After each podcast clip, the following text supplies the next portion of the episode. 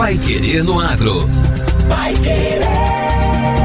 O Jornal do Agronegócio. 91,7. Pesquisas científicas, inovação, negócios, perspectivas econômicas e inclusão digital são os eixos temáticos do primeiro Congresso Internacional da Abraceda, Associação Brasileira da Seda, que será transmitido amanhã a partir de Londrina. Com apoio do governo do Paraná, a programação inclui ainda o 37º Encontro Estadual de Sericicultura e a quarta Jornada Técnica de São Paulo. O evento será transmitido a partir da CIL, Associação Comercial e Industrial de Londrina, amanhã às 8 da manhã, com alcance internacional. O público participará de forma híbrida, com tecnologia digital para exibição online ao vivo e 27 pontos de exibição presencial, com capacidade limitada em municípios credenciados, respeitando todos os protocolos de prevenção.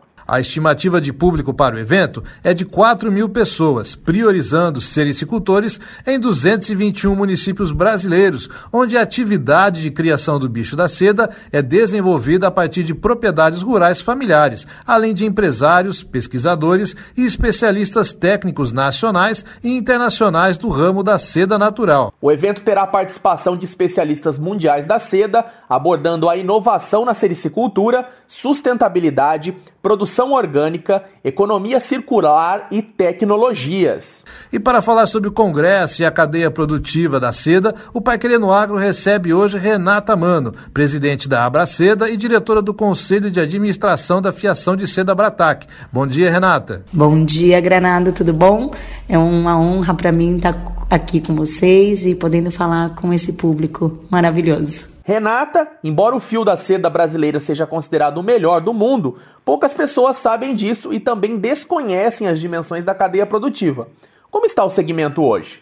Hoje a gente pode falar que a qualidade é reconhecida mundialmente como a melhor, realmente. A gente tem muita uniformidade graças aos sericicultores que passam 9, 10, 11 meses do ano plantando amoreiras e alimentando esse inseto, uma lagarta maravilhosa que faz esse fio de tão tão desejado por todos. Principalmente o nosso mercado é um mercado têxtil. Então hoje a seda brasileira é oferecida e, e, e solicitada, na verdade, por grandes grifes de moda de luxo mas a gente sabe que tem muita oportunidade na área de biotecnologia, de biomateriais.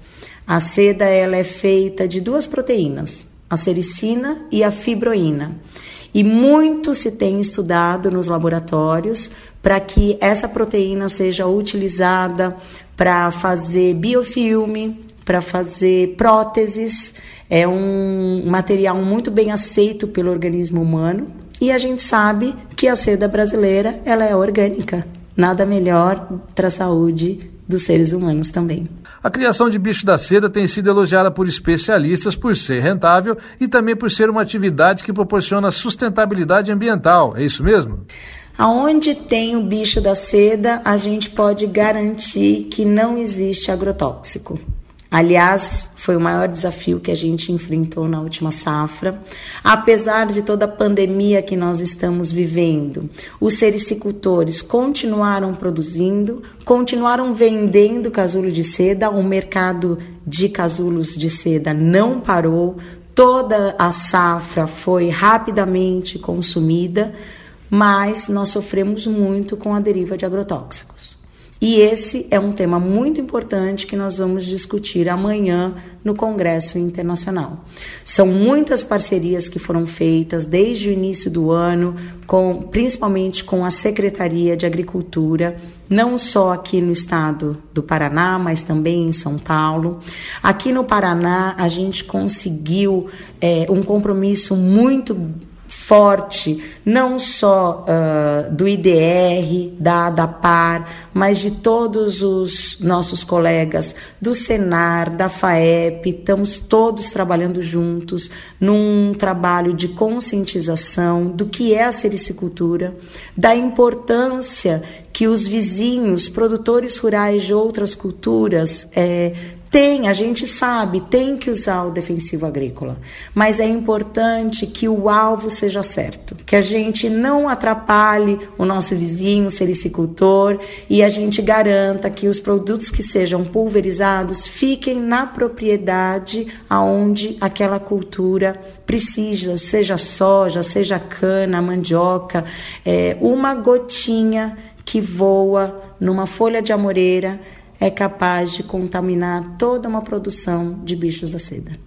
E quais são os destaques na programação do Congresso? A gente vai falar muito, sim, o foco no agro, a força da sericicultura no agro paranaense, mas oportunidades de empreendedorismo com a seda. A seda ela é infinita, ela tem inúmeras aplicações. A gente sabe que é uma oportunidade de reindustrialização é, hoje as, o fio de seda ele agrega muito valor, ele pode ser misturado com outras fibras, com o algodão e até fibras sintéticas. Então é um mercado ainda não muito explorado aqui no Brasil.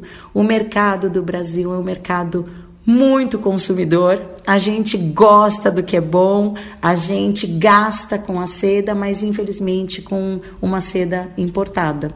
Então, nós vamos mostrar técnicas de utilização desse produto uh, de diversas formas, trazer empreendedores que hoje ganham muito dinheiro fazendo moda ou trabalhando com a seda em outros segmentos. É, também vamos trazer muita pesquisa e finalmente né, é, desenvolver o turismo através da seda. Não só o turismo rural, mas o turismo urbano. Nós vamos ter, graças a Deus, aí um lançamento maravilhoso de um Palácio da Seda que vai ser restaurado em Curitiba e a gente espera que seja um espaço de muita produção artística, é, inovação e empreendedorismo para todos os brasileiros que queiram se aventurar nesse mundo que é apaixonante. Primeira vez online, mas já estamos no 37º ano seguido em que existe esse encontro. Todos os anos durante a Entre Safra. Geralmente nós reuníamos 2 mil produtores né, num único dia e agora, além dele ser é, transmitido virtualmente numa plataforma em que vai ter toda essa rede conectada, nós temos a oportunidade finalmente de ter um evento internacional. Então, é pela primeira vez nós vamos conseguir ter os sericicultores aqui do Brasil, pesquisadores do Brasil e empresários ligados, conectados com profissionais e especialistas da América Latina, da Europa e da Ásia. Renata Mano, presidente da Braceda, muito obrigado por sua participação no Pai Querendo Agro. Ótimo, muito obrigada pela oportunidade. Quem quiser participar do congresso, é só acessar o link eventos.superarassistemas.com.br ou ainda a página da Abraceda no Facebook. A gravação do evento ficará disponível para acesso online na plataforma virtual durante 30 dias após o evento. E termina aqui a edição número 338 do Pai Querendo Agro. Continue com o melhor do jornalismo londrinense aqui na 91,7. A gente se encontra de novo amanhã, às 6 em ponto. Até lá! Você ouviu Pai Querendo Agro. Vai querer. O Jornal do Agronegócio. Contato com o Pai Querendo Agro pelo WhatsApp 999941110 ou por e-mail agro@paiquerer.com.br.